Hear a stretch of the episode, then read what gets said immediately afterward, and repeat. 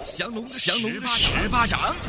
女大十八变，小刚方言二零一八一八，永远十八十八。小刚方言二零八永远十万。哎呀，压力好大呀！啊对其实有的时候你就是要给自己压力，要逼自己一把。压力就是动力。嗯，哎，所以呢，那天他们我看办公室有人就逼了自己一下，哦，他是订外卖，一个很小的事情就可以去感悟人生的那种历练。哦嗯他之前就是那个订外卖嘛，有一家奶茶店，平均一杯奶茶就十二三块钱一杯那种。对，但是呢，一看呢，起送价是二十块，你懂吗？哦就是免就你不然你如果订个十二块的奶茶，你还给三块钱五块钱的跑路费。哦，但就如果你要是订这个呃订到二十块呢，他就免费给你送，嗯，就是那呃，你订了二十，他才给你送。你对订一杯的话，不满这个二十块，你不得给你送。你就额外加送那个货的嗯钱，其实也价格差不多接近二十块钱了。这个时候你又调整自己的策略了，凑不高嘛，凑够二哦要十就凑够二十，干脆我就买两杯，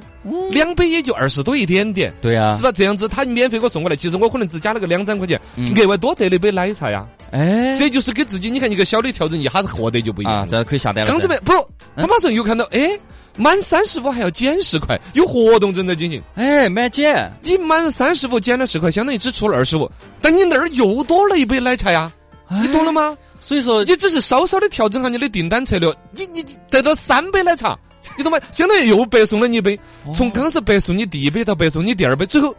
那个哥们儿就一个人喝了三杯奶茶。啊，他对自己膀胱进行了挑战，哎真的不自逼自己一把， 真的啊，不知道自己膀胱有多大，不是、啊，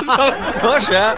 自己的能量有多大，自己极限有多大？那你不能太太挑战 那对个，啊人本来压力都那么大，比多了，你我喝个奶茶都喝得脱发。喊你同事一起嘛，真的是。新闻二维码，扫扫知天下。来扫一下，这两天大家都在关注的就是金特会，是是金正恩同志和这个特朗普的一个会晤这个事情，真的是世界瞩目，嘎。然后呢，这个特朗普乘坐空军一号已经抵达了新加坡，然后呢，金正恩呢到的还要早一些，他对们先到各了自先跟新加坡那边的李显龙老师有个会晤。对对对整个这个事情其实看得到的就是，呃，特朗普在前面各种拽，就说的是，嗨，这次跟金正恩不想跟他两个摆 的，哎我是准备摆个半个钟头，我撑起来我就要走。 怎么 拽？在提劲，金哦正那个那个特朗普真的特别提劲嗯，但其实他已经形成那种。是得了便宜又卖乖那种，你觉不觉得哎？因为对于美国那个政治体系来说，能够打破跟这个朝鲜的一种僵嗯局，有这个沟通，是整个美国历史上总统来说很高级别的一个政绩。鲜为人他最终没有想到的是，他们两个气场对了，因为你想嘛，以特朗普那种从政那种玩儿法啊和他主持人的特性，天天玩推特、发微博那种特性，对对对对大家对他的政绩其实没得啥子期待，他凭空捡了这么一个事情了， 哎，嘎，你某种程度上必须要说是他。运气很好，啊二一个呢，整个这个朝鲜半岛的局势，嘎，如果通过沟通，包括朝鲜他们自己，如果能够更多的开放的心态跟世界交流，也是朝鲜半岛人民之福。只是说呃这一次看到的是一个很，就至少在历届美国总统里头，特朗普算是挑战的让人不靠谱、觉得搞怪的一个人。嗯，而金正恩呢，也还算是一个不按常规出牌，有段时间老是每次打个导弹在天上啊，这就个核武器嘛，儿跑过，飞到哪儿哪个都不晓得。 金正恩同志自己都说，不确定这次会飞到哪儿。哦，这是世界和平，世界和平，十九，世界和平，你你这个总结很好，十九位。我们期待这一次主持人和杂技演员的交流，不是，就他们。就都都是蛮不按常规出牌的一个人，在新加坡这一次会晤，真会有一个让人很说不清楚会嗯看他们的期待交啥子结果。交流的结果是怎么样的嘛呃？交流的气氛、交流的画风，你想嘛对，，金正恩的那个服装造型和发型，和特朗普那个头发那个 他们俩头发。都有很有特点，嘎。金正恩、呃特朗普也是需要去拥护执法的。对 这次会晤的画风、期待的成果各方面，真的是整个最近可以说五十年来国际政治上面少有的一次一次期待。你把当娱乐新闻在看了。啊，关键词鱼保是最近厦门市民钟先生在煮鱼的时候发现两个稀罕物，他怀疑是鱼宝。呃，目前这个鱼宝的价价格呢是八十到一百二十万一 克，但钟先生这两个稀罕物呢约七克，但是也有专业的人士认为这是鱼骨骼上的一些钙质沉淀啊，或者骨质增增生。啊 呃，鱼呀、也上了年纪，交代固执真深。哎呀，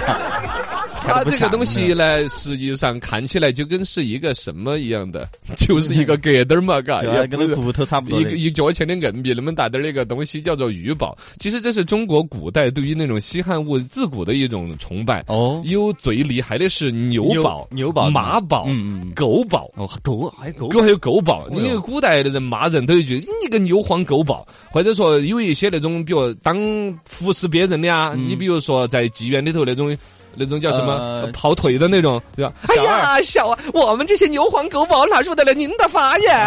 哎，这种啊，这个是一种鄙视自己的一种称呼。然后嗯呢，中医里头会把一些各种奇奇怪怪的东西磨成了粉粉当药引子用啊，啊把它用得特别金贵。物以稀为贵吧，但所谓的一百二十万一克呢，那个是扯淡的一个事情。嗯，啊，然后包括了人家爱钓鱼的人说的是，包括鱼宝这种东西，其实十斤以上的鱼里头，相当多的经常吃得出来这种东西，就哦鱼身上的一些骨质增没那生么啊，值钱。鱼身上啊有很多刺。你废话。 呃，关键词丑病，这是呃最近那个有一个外国的专家说，呃，爱美之心这些有之嘛，但是有些人总认为自己太丑，为此影响了工作和生活，但这个呢叫身体畸形恐惧症，属于强迫症的范畴。然后据统计，每五十个人当中就有一个人患有该病。我可以确定地认为我没有这个病。我我我每次照镜子，我都觉得我好 帅，你这个得的这是另外一种 更严重的一身个幻想体完美幻想症， 自恋幻想狂哎，人。还真的，我觉得好多人会有这种这个东西，我觉得一方面大家拿来说一下调侃一自下信嘛，说抽也是一种病啊之类的。另外，嘎，你就你说这种不自信这种事情，它上升到一种心理疾病的话，嘎，嗯就应该是五十个人有一个的话，比例是不小的哟。对呀、对呀、他是啊强，而且平均算下 来来，我们台里边就有一个，哪个来把这个名额 领到？我嘛，我总觉得自己长得这个长相影响影响了工作。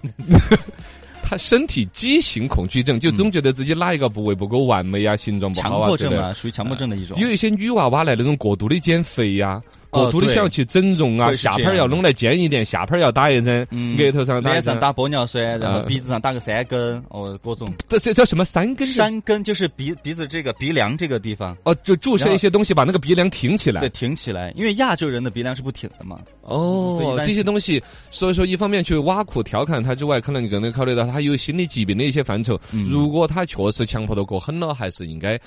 治疗一下要。自信，要自信。啊，好的好的，我自信。娱乐青春痘，天天有的秀。逗逗逗逗你玩，逗你玩。娱乐青春痘儿，挤一下钢铁雷壮儿。biu biu，现在听音效都开始抠子。呃，去年这个港姐雷庄儿是承包了最丑港姐的一个外外号，而且曾志伟一形容她惨不忍睹。啊！你怎么能这样子说他呢？怕痒就要叫雷壮 儿，真是东西。呃没有，就是大家有兴趣的话，可以在我们的微信公众号“楼下干的杂货铺”里面回复“港姐”两个字，可以看一下她的长相，其实你回复了之后，凭良心讲还好还。好。只是在港姐历代里头会说，对哎，哪个哪个好乖，嗯包括了像赵雅芝这种，都只是港姐里边的季军。对呀你想那时候的冠军该好漂亮，对呀、呃，然后呢，我再回来说句公道话，这是审美的一种时代变化。最近几届港姐其实嗯都都有不被吐槽说丑啊，呃对对对对对各种挖苦啊那些，包括曾志伟形容惨不忍睹，他的语境绝对是开玩笑的。嗯，以香港那个娱乐圈的生态，不强说是金星姐姐那种张着嘴巴哎乱往咬人那种，是不是嘛？对，哎，我就在咬金星姐姐了。啊但他那种生态，大家在面子上是都敷得很平的，嗯开不玩至于笑嘛会这种哦，肯定是开玩笑说惨不忍睹，而且肯定他有另外一番话术，把这个玩笑是捞得回来的。嗯是曾志伟是经常当主持的人，有这情商个还比较高。口条的。嗯，那么回来说到这个港姐所谓的被挖苦丑呢，是因为这儿二零一八年的港姐要开始选了，哎呦，因为新的一届港姐开始选的时候，老的港姐就要把帽儿退出来噻。对对对，港姐是有个皇冠，皇冠嘛，哦，嗯然后呢，这一年他完成了他作为港姐的一个任务和履历，嗯他的安排那些大家也会关心说，那下一步你是不是准备去当其他的什么什么呀？啊当演员啊，或者当其他职业啊，啊，大概他说的是跟 TVB 首先不续约了，TVB 整个电视台摇垮摇垮的，啊没啥子工作给他做。是哦，然后呢，他准备回老老家加拿大进行发展了这些啊。然后大家就说的哦，走好，挺好的。你去加拿大，你回去，比如加拿大呀、美国啊那些好莱坞都一家人了噻。嗯嗯嗯嗯去好莱坞去演外星人都不用特效，哎，不错。那这个就太太 diss 了 吧？说实话，人家妹儿其实是那种，我觉得这里头存在一个中国人的这个审美，原来对于女性主要是看脸蛋儿，对，鹅蛋脸小乖乖妹妹，哎杨钰莹他们那一代美女，你看全是的鹅蛋脸乖乖的。对对对，后来但其实慢慢开始不高鹅蛋脸就不嗯流行了要。看身材了。哦，现在就是前凸后翘啊嗯。其实雷壮的身材还挺对挺呀好对，莫言老是师，模特模特哎呃谁不莫言老师啊，莫言老师啊诺贝尔文学奖的获得者，写过一本小说叫《丰乳肥臀》。没错，嗯，哎，这本小说好呀好啊，特 别好谁敢咬我？没 人敢这也是现代审美，其实是西方审美对我们的一些影响。是，西方人，你看他们那些美女啊，那些满脸的雀斑，嗯嘎、整个脸在那个斜把子脸、猪腰子脸都站在梯形台 上，走得很那个，很显老啊包括啊这个所有外国人喜欢的我们中国的美女，嗯，当年唱《亚洲雄风》那个魏巍老师，哎，亚洲风乍起，亚洲雄风震天后。哦对对对对对对对呃那个姐姐很有是亚洲嫁给了脸一个外国人的。嗯，但其实对于中国人来说，普遍觉得她不漂亮嘛。对，但老外就觉得我们这个丹凤眼啊，然后对呃低鼻梁啊这样的就好看，嗯第一个，他们对于前凸后翘的身材，嗯，呃，这个也是，呃，我就越扯越远要不要了。扯这远牵扯到他们跟原始人更接近一些，对于哦生育崇拜，人类的就是这个本质嘛这样的闺女会生娃。会有这样的一个，对对对。那说回来，雷雷庄儿他就属于这种身材是较好的啊，但长相呢可能嗯不被大多数 不网属友于一个乖乖女的那种脸蛋儿而对已，嘎。对呃，然后呢，雷壮儿自己还有一份自信啊，嗯包括了说他对于你们随便说，你们说我也听不懂。对他对中文其实看不太懂的。哎呀，然后台风很自信，嗯呃，这个他有那种模特儿那种气质，是呃是，其实自信就好了嘛，自信就是美。对。特别企划，今天我当家。啊什么都不想说，我们就来唱歌。哦嘞哦嘞哦嘞啊！世界杯越来越近了。世界杯来了，然后呢，世界杯的一些各种主题曲，其实年呃每四年一次嘛，都对会火一些相当了不得的歌曲。嗯。当然今年的时候，俄罗斯的世界杯，他们那首曲子能不能够火，我们最后再来鉴定一下 哎呀之前跟大家没有忍得住播，对，咱们穿越时光，跟着世界杯的主题曲，一首一首的神曲来回味那世界杯的记忆。让我们回到一九九八年。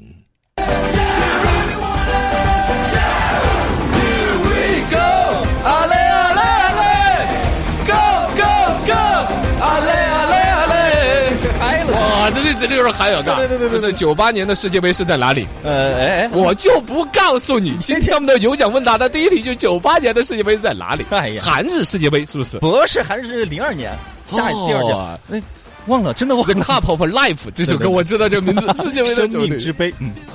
每一年的这个世界杯呢，这个主题曲应该都是是火，对不对？火就特别火了嘛，然后特别是动这一力十足。对这一届呢，瑞奇马丁其实啊刚开始瑞奇马丁不太出名，但凭借这一首歌是火遍了全球。 啊，就是这种生命之杯啊，The 对 Cup of Life，这个杯是 L 杯，Life 杯，生命之杯，实际上就是指的足球的大力神杯。大力神杯大力神杯这个足球的这个荣誉，嗯实际上它承载着生命的蓬勃发展。嗯，对。哈哈哈，总之，瑞奇马丁凭借这首歌是赢得了拉丁天王、摇滚呃摇臀天王一啊，样的尤其是他的小屁股留点肥圆那种对对对嘛对，对后来成为了很多健身场所有专门练那种啊会叫有小电臀，在嗯网上那些小视频呢，经常有一些小姑娘秀这个，嗯，那个屁股就跟着电出去的，你为什么知道？为什么不知道呢？电动小马达嘛，那个哦我刷抖音的时候刷阅全是这个。哦，好 吧，好吧，这是根据我的用户爱好推荐给我 的。好吧，这是九八年世界杯的穿越主题时。曲空，来跟着主题曲聊世界杯，来到了韩日世界杯，这个就是韩世界杯这个可能大家没什么印象，但是一听这曲子肯定知道。。这首曲子，尤其是我们这种到处跑火主持那 种啊对对对对对泰森路上的主持，接下来有请桌面主持， 呃作家，这去坐的罗小刚。然后音乐一起，哇，上台还有好多魂力啊，开场都会用这个曲子。 哦，嘎，对对对对，很大气磅礴，感觉就有一队队伍入场了一样的，或者著名的主持要登场了一样。是的，是的。它是没有歌词的吗？呃，没有歌词，就是这样一个曲子，很大气磅礴的。 后来被用作各大商演啊、婚礼那种。主持人的噩梦，晚上听到这音，腾的人就跳起来，跟着主题曲玩世界杯。二零一零，二零一零世界杯，这是飘扬的旗帜。嗯，南非世界杯。南非世界杯的这个主题曲有一个叫做《When the 呃 Flag》 flag 的就是漂亮的旗帜嘛。其实这首歌的意义很多的，啊，它最开始其实不是作为世界杯主题曲，它是因为这个歌词它是索马里的一个歌手嘛，他就专门创作给那些难民的一首歌。这个实际上就相当的伟大了。对如果说单纯在这个足球方面来去表达的话，是一个运动的爱好。嗯，他这个歌手实际上是那个。呃，你刚才说索马里海盗那个，那实际上本身很多人放下手里边的武器，然后呢向往和平啊那些，他这个就歌在曲一推当出中来表过后，好多一些比如说就是海盗啊，或者一些恐怖分子，确实真的就放下武器了，因为被这首歌感动到了。这歌的伟大之处还有最后呃，后来还被改编成就是全欧美的明星合唱，呃，唱给海地地震啊的，一首推、推广曲，后来然后作为这个世界杯的主题曲了。这个让我想起了 Beyond 的那首歌曲，哦是吧对对对对对，呃，也是类似的主题嘛，呼唤世界和平啊这些，嗯挥舞着这个旗帜，Win the flag，对，很伟大，很伟大。很伟大。什么是我们写的歌曲能够让世界都和平呢？嗯，这为不为什么不是我们自己努力的呢？想想叮叮叮叮叮叮， 怎么来和平的这个玩意儿？ 就是为什么非得是那首歌呢？哦你重新其他的歌曲、啊，重新 写一首歌我的意思是，你看哈，人家一首歌曲能够在世界杯上面成为一个主题曲，为万人唱歌，是呃歌颂。二一个呢，它还能够让人放下武器，是放下呼唤和平立地成佛呀，嗯放下屠刀立地成佛。你想，不管说是从那种老辈子人爱说的什么功德的说法，还是是本身大家对于世界和平的一种期盼，文艺工作者就有这样的梦想。哦，很伟大，很伟大。 我们创作一首歌曲，咋的？创作一首什么歌？ 叫《举起你的啥子白旗旗儿来》，那是投降啊。想了，放你的鸽子， 放你的鸽子可以吧？反正和平鸽呀，嗯，然后到你到这首歌的发布会的时候，你永远没到，是吧？ 你你你就展望和平啊，就就写首歌叫《放你的鸽子》。 可以，可以，可以。所有要参与战争的人都放了鸽子的话，那么哦对战争上没面人大家敌我双方就不会相对。哎这个这个寓意叫说到二战的时候了不得的故事，那就哦是意大利人的战术。哦伟大的意大利战士永远要放你的鸽 子，每一场战争他都会缺席。真的，意大利人，你看反二整个二战里边呢，因为这个德国那个当时是法西斯是希特勒嘛，嗯就说的是意大利，你从哪儿包抄过去，嘎打他们，我从这边打过来，然后意大利人就在那儿吃烤肉啊，做啥子耍的，对对对对嘎。嗯，所以说我这首主题歌是有着非常大的历史渊源可以挖掘，对它叫《放你的鸽子》，根据意大利人在二战的时候的卓越表现，嗯，呼唤和平。战争啊，我放你的鸽子，好的，嗯，非常好的寓意。真是的过来，我都开始佩服自己。迟到的青春才是持久的青春。小刚方言一八版，青春永远。多谢多谢多谢，谢谢我们的听众们的各种支持，谢谢谢谢谢谢谢今天的夜生活又开始了。 送现金呃，喽！我们一个是从现金那儿那个，我们微信上面先前我们不是说那个九八年世界杯的考题呢，法国啊一下就有万多个听众来答题。嗨呀，真的是法国世界杯九八年的时候嗯，故意考下你们的。 对，然后呢，关于那个世界杯的主题曲，网友鱼子在说，索马里那个歌手最后呢，其实也不是世界杯的主题曲，嗯啊，它不是主打的一个主题曲嘛，对收录在世界杯收。录在了那个名单里头。嗯，那一些呃最红的是哇卡哇卡。啊，对对对对，